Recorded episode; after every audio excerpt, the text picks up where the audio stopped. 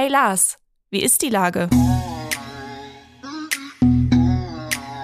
Der fast tägliche Podcast mit Lars Meier. Wie ist die Lage? Unser fast täglicher Podcast in Kooperation mit der Hamburger Morgenpost, der Gute-Leute-Fabrik und Ahoi Radio spürt tagesaktuellen Fragen nach. Mein Name ist Lars Meier und ich rufe fast täglich gute Leute aus Hamburg an.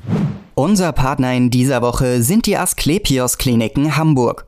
Mehr als 50.000 Menschen in Deutschland erleiden jedes Jahr einen plötzlichen Herzstillstand außerhalb eines Krankenhauses. Nur dank des beherzten Eingreifens von Ersthelfern haben die Betroffenen eine Chance zu überleben. Kennen Sie einen Lebensretter oder sind Sie vielleicht selbst einer? Dann bewerben Sie sich für den Asklepios Lebensretterpreis. Die Asklepios Kliniken Hamburg zeichnen auch in diesem Jahr Menschen aus, die andere erfolgreich reanimiert haben. Das war Werbung. Herzlichen Dank. Heute befrage ich die Schriftstellerin, Übersetzerin und Bloggerin Isabel Bogdan. Ahoi, Isabel. Hallo. Liebe Isabel, äh, dein Roman Der V erschien 2016 und stand monatelang auf der Bestsellerliste und ähm, ist dieses Jahr auch als Film rausgekommen. Also seitdem sind ja sieben Jahre vergangen.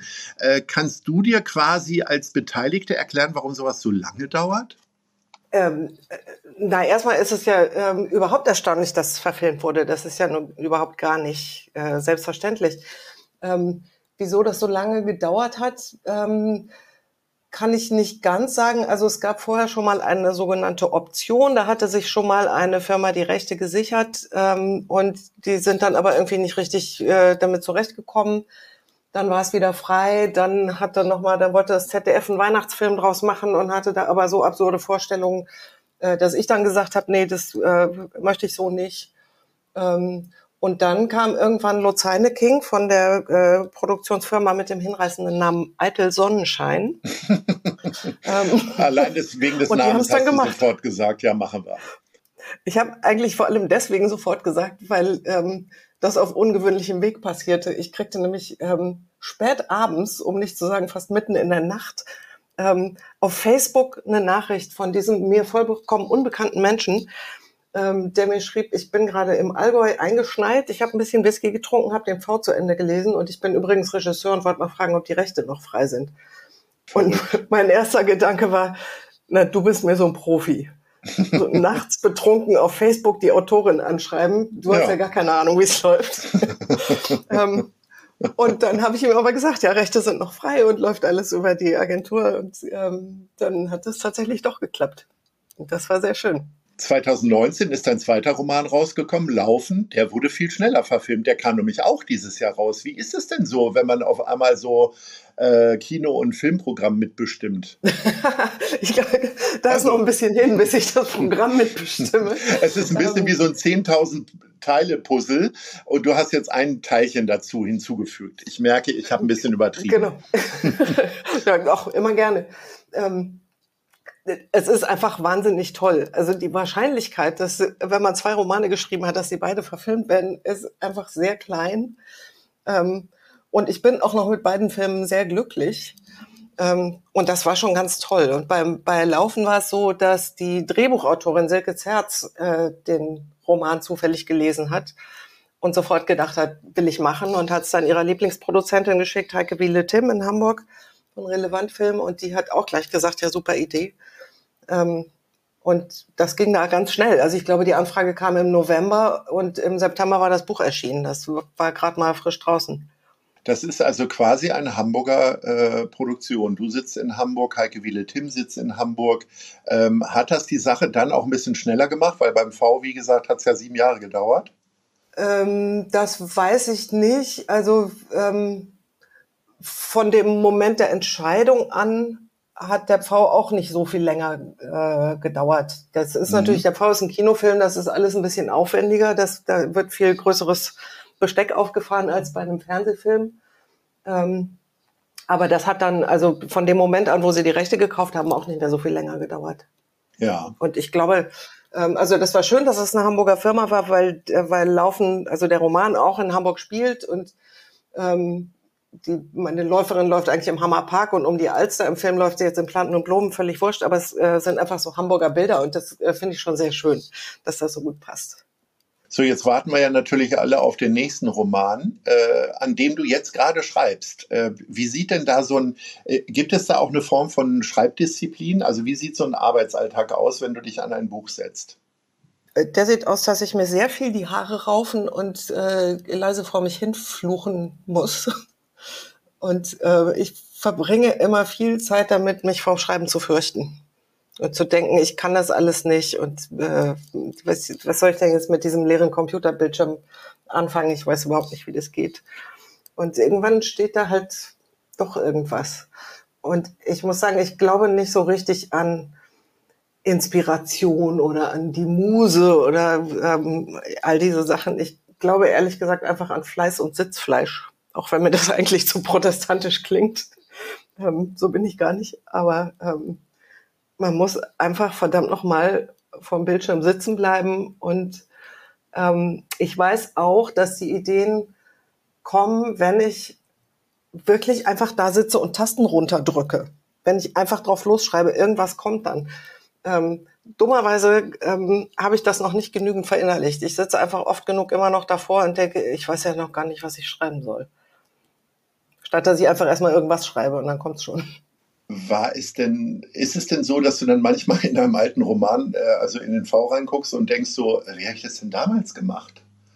Bist du schon so verzweifelt, dass du dann versuchst, dich zu kopieren oder ist es noch nicht so weit? äh, nee, eigentlich im Gegenteil. Ich habe ähm, mir passieren dann eher so Dinge, wo ich denke, ach nee, äh, ein Hund hattest du im V schon. und dann denke ich, naja, und macht ja nichts. Dann kann ich jetzt im neuen Roman einfach auch wieder einen Hund haben. Ähm, mhm. Oder ich denke, naja, die, nee, ich, ich möchte eigentlich eher ähm, mich, nicht, mich nicht wiederholen und mich nicht selber kopieren, sondern lieber was Neues machen.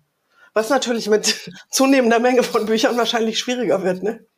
Ist denn ähm, in den letzten Jahren, hast du dann so eine Kladde, wie man sich das bei allen Autorinnen irgendwie vorstellt, wo du dann ständig Sachen reinschreibst für Dialoge oder steht in Geschichte wenigstens? Oder wie, wie, wie fängt man an mit Leider dem leeren nicht. Bildschirm? Leider nicht, dafür bin ich viel zu wenig ähm, diszipliniert. Ähm, also, der, woran ich jetzt sitze, ist eine relativ komplizierte Konstruktion. Ähm, wo ich dachte, ich, also bei den beiden anderen, beim, bei Laufen und beim V, habe ich erstmal so ein bisschen drauf losgeschrieben. Und wenn ich irgendwann mittendrin das Gefühl hatte, ähm, ich verliere hier gerade den Überblick, äh, dann habe ich mir einen Plan gemacht. Mhm. Jetzt habe ich das Gefühl, meine Konstruktion ist so kompliziert, ich brauche vorher einen Plan. Aber ähm, ich kenne die Figuren ja noch gar nicht so richtig. Ich habe die immer erst beim Schreiben kennengelernt. Deswegen kann ich den Plan noch gar nicht so richtig machen, weil ich ja noch nicht so genau weiß, wie die sich verhalten werden. Ähm, und das hat mich jetzt sehr, sehr lange ausgebremst. Und ich habe dann immer so ein bisschen am Plan rumgefrickelt. Dann habe ich wieder ein bisschen an irgendeiner Stelle weitergeschrieben, um den Figuren näher zu kommen. Dann habe ich dann diesen notdürftigen Plan wieder über den Haufen geschmissen.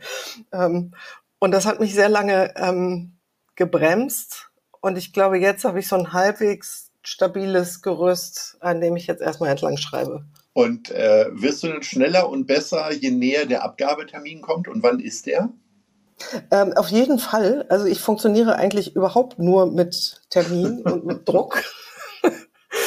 ähm, alles andere ist äh, bei mir nicht besonders vielversprechend. Ähm, und im Moment ist der Plan, dass ich ähm, Ende des Jahres abgebe und dass es dann im Herbst 24 erscheint.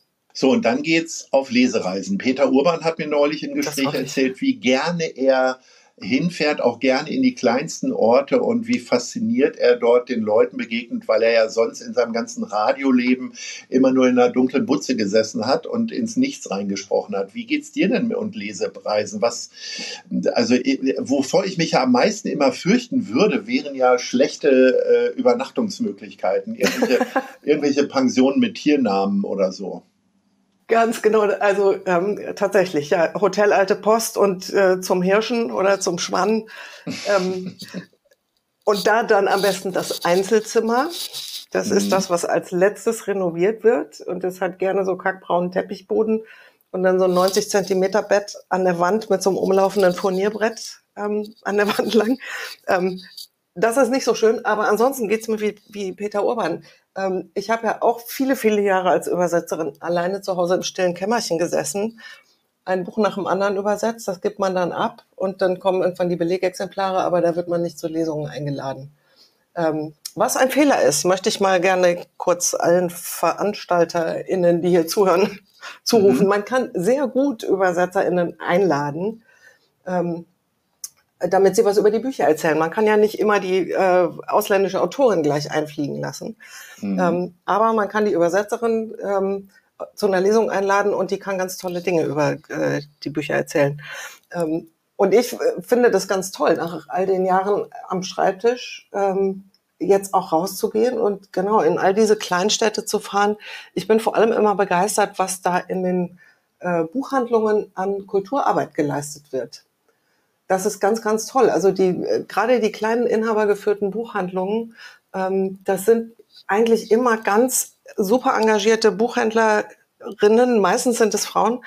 Ähm, die da Lesungen veranstalten und die die, die, die AutorInnen einladen, äh, die sie selber super finden und dann erzählen die vorher allen Kunden, äh, ah, da kommt äh, die und die Autorin, da müsst ihr alle kommen, es wird ein super Abend. Und dann kommen die alle ähm, und möchten einen super Abend haben und dann haben die auch einen super Abend.